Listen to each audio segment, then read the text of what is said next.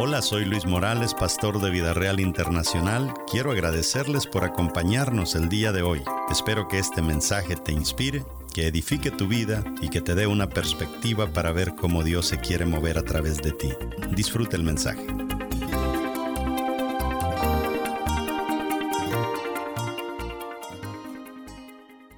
Número 3.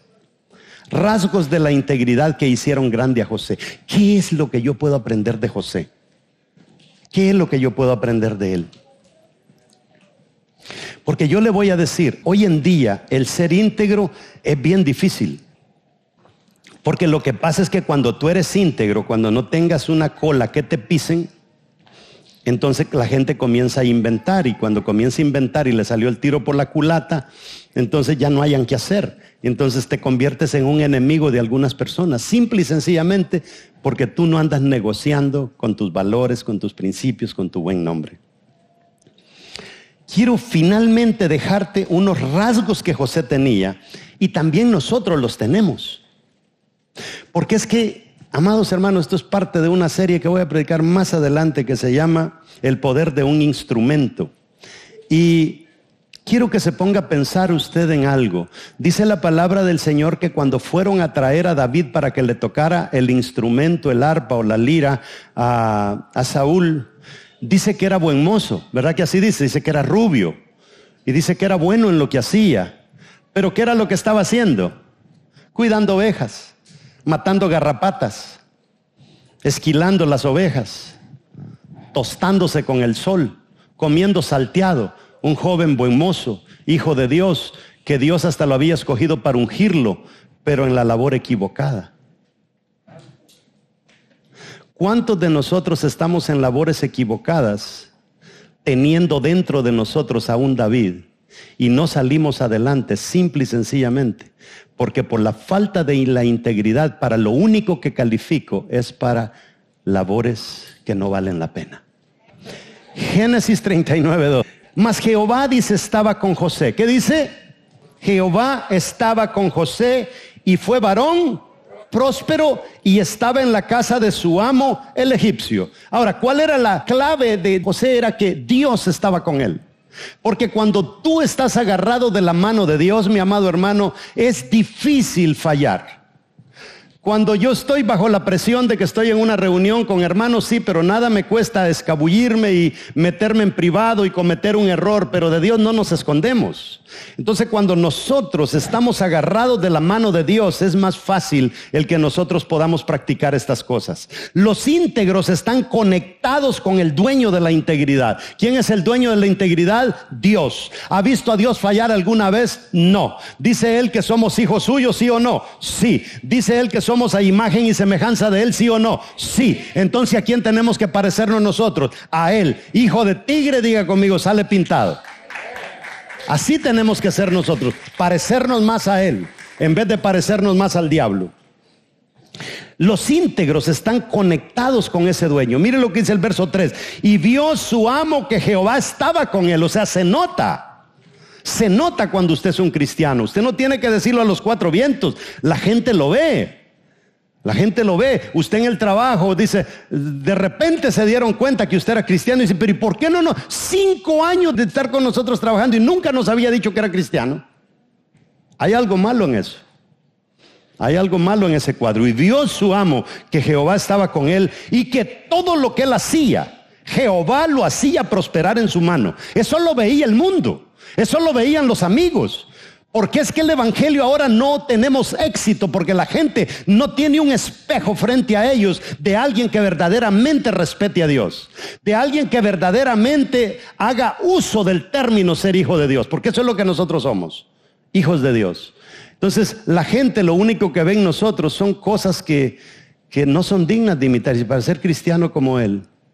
Por eso es que Gandhi cuando, si usted lee sobre Gandhi, ese héroe de los hindúes, decía, a mí me encanta el Evangelio, decía Gandhi.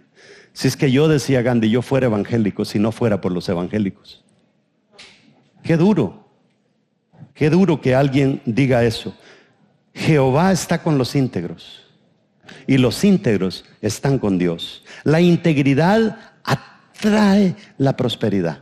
Métase eso, diga conmigo, la integridad atrae la prosperidad. Usted no tiene que buscar la prosperidad. Bíblicamente, el principio es que la prosperidad te busque a ti. ¿Qué es lo que dice Deuteronomio 28.1? Lo acabamos de estar viendo. Que si respetamos las instrucciones de Dios, del verso 1 en adelante, dice, todas estas bendiciones vendrán sobre ti y te perseguirán, dice. ¿Hasta qué dice? Hasta que te alcancen. O sea, nosotros no tenemos que andar buscando prosperidad, la prosperidad tiene que andar detrás de nosotros. Génesis 39, 5, lea conmigo. Y aconteció que desde cuando le dio el encargo de su casa y de todo lo que tenía, Jehová bendijo la casa del egipcio a causa de José. ¿Cómo está la empresa donde trabajas? ¿Está mejor ahora que tú estás ahí? ¿O el dueño dice, me arrepiento de haber contratado un cristiano? Especialmente cuando el dueño es cristiano.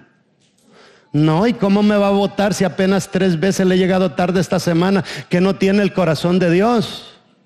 Que no es cristiano usted. El domingo allá está dándose de golpe de pecho en la iglesia y ahora por tres veces que le fallé me corre. Y uno dice, ¿por qué no contrato gente que no es cristiana mejor? Dice, y de todo lo que tenía, Jehová bendijo la casa del egipcio a causa de José, y la bendición de Jehová estaba sobre todo lo que tenía, así en casa como en el campo. O sea, persiguió la bendición a, José o José andaba buscando bendiciones. Él no andaba buscando nada. Entonces los íntegros atraemos bendiciones para nosotros y atraemos bendiciones para los demás. Usted eh, está marcado para catapultar gente y llevarla a otro nivel. Usted no es cualquier persona, tiene que verse de esa manera. Yo no sé cuántos de ustedes han tenido el privilegio de estar ante un presidente, por ejemplo. Yo me recuerdo el año pasado, año antepasado, estuvimos con el expresidente de Costa Rica y yo llegué a la asamblea, estuvimos en la asamblea de Costa Rica y salió un señor ahí que había estado estudiando en Cambridge, aquí en Boston. Eh, Antonio se llama, él es político allá también. Y no sé, como que yo iba de Somerville y él estudió en Cambridge, como que conectamos y, yo le conté que John Maxwell quería hablar con el presidente de Costa Rica y proponerle algo y me dijo, una reunión con él quiere.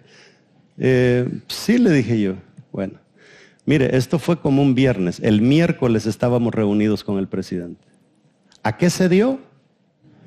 A una conexión. ¿Qué fue lo que vio en mí? Quizá no sé cuál de las seis, pero algo vio que dijo, este muchacho es digno de que hable con el presidente. Yo le digo, no andaban ni buscando a este hombre, él me buscó a mí. Y esto funciona, esto funciona. Todos los que hemos aceptado a Jesús en nuestra vida tenemos lo que José tenía. Piénselo de esa manera. Todos lo tenemos.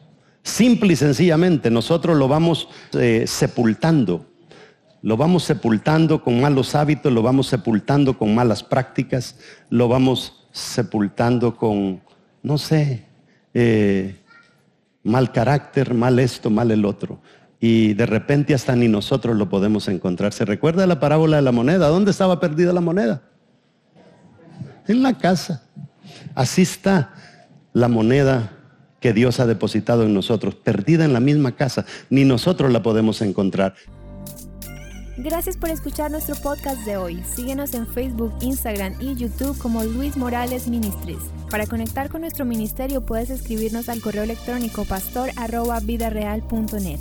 Nos escuchamos en el siguiente episodio.